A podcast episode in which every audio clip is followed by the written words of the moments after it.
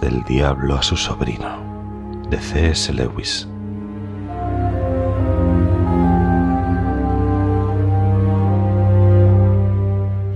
Mi querido Orugario. Me complace mucho todo lo que me cuentas acerca de las relaciones de este hombre con su madre. Pero has de aprovechar tu ventaja. El enemigo debe estar trabajando desde el centro hacia el exterior, haciendo cada vez mayor la parte de la conducta del paciente que se rige por sus nuevos criterios cristianos y puede llegar a su comportamiento para con su madre en cualquier momento. Tienes que adelantártele. Mantente en estrecho contacto con nuestro colega gluboso, que se ocupa de la madre, y construid entre los dos en esa casa una costumbre sólidamente establecida y consistente en que se fastidien mutuamente, pinchándose todos los días. Para ello, los siguientes métodos son de utilidad. Primero, mantén su atención centrada en la vida interior. Cree que su conversión es algo que está dentro de él y su atención está, por lo tanto, volcada de momento sobre todo hacia sus propios estados de ánimo, o más bien a esa versión edulcorada de dichos estados, que es cuanto debes permitirle ver. Fomenta esta actitud. Mantén su pensamiento lejos de las obligaciones más elementales, dirigiéndolo hacia las más elevadas y espirituales.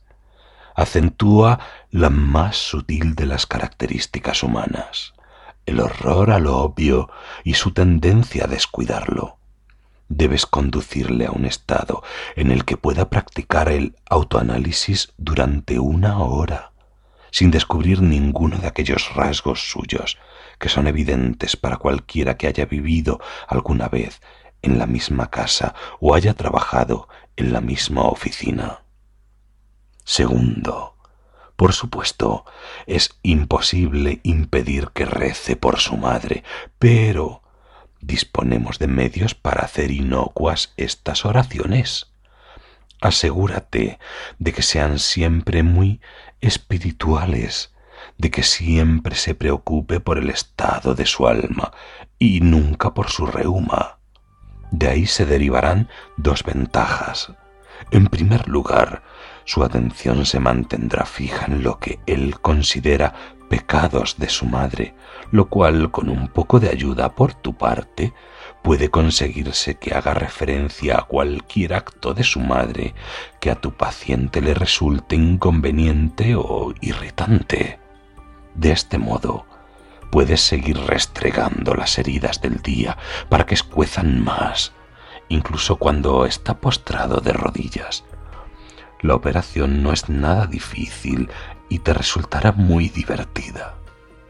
En segundo lugar, ya que sus ideas acerca del alma de su madre han de ser muy rudimentarias y con frecuencia equivocadas, rezará en cierto sentido por una persona imaginaria. Y tu misión consistirá en hacer que esa persona imaginaria se parezca cada día menos a la madre real a la señora de lengua puntiaguda con quien desayuna. Con el tiempo puedes hacer la separación tan grande que ningún pensamiento o sentimiento de sus oraciones por la madre imaginaria podrá influir en su tratamiento de la auténtica.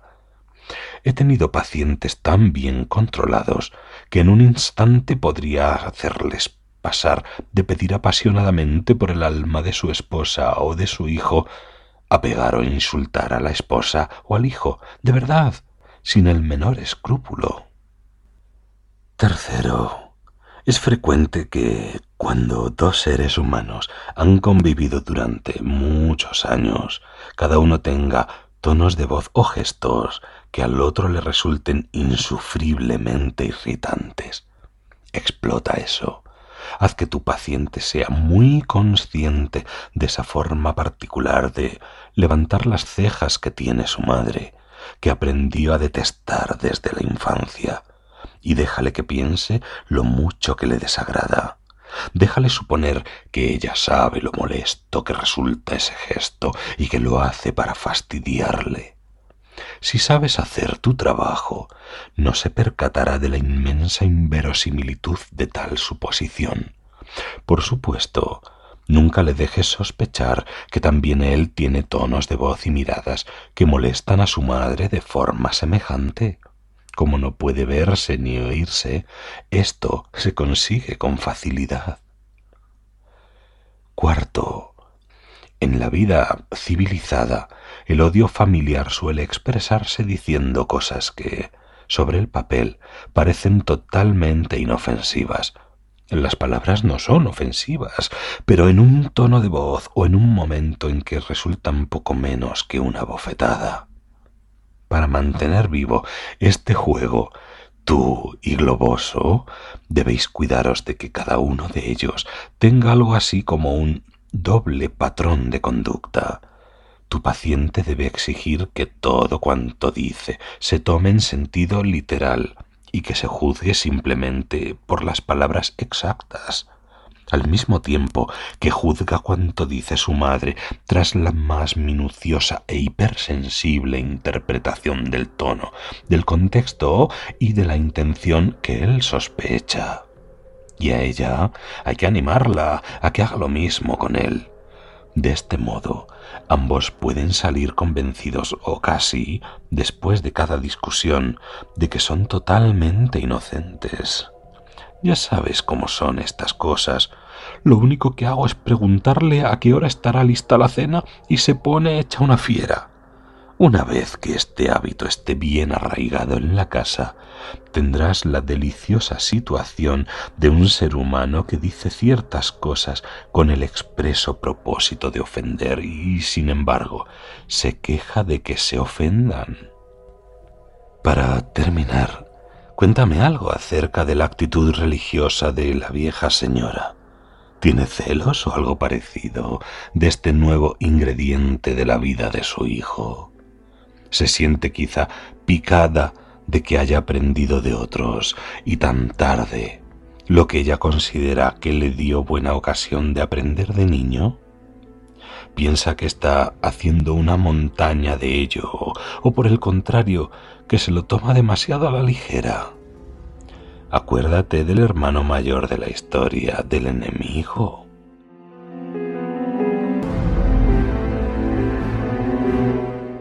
tu cariñoso tío, Scrutopo.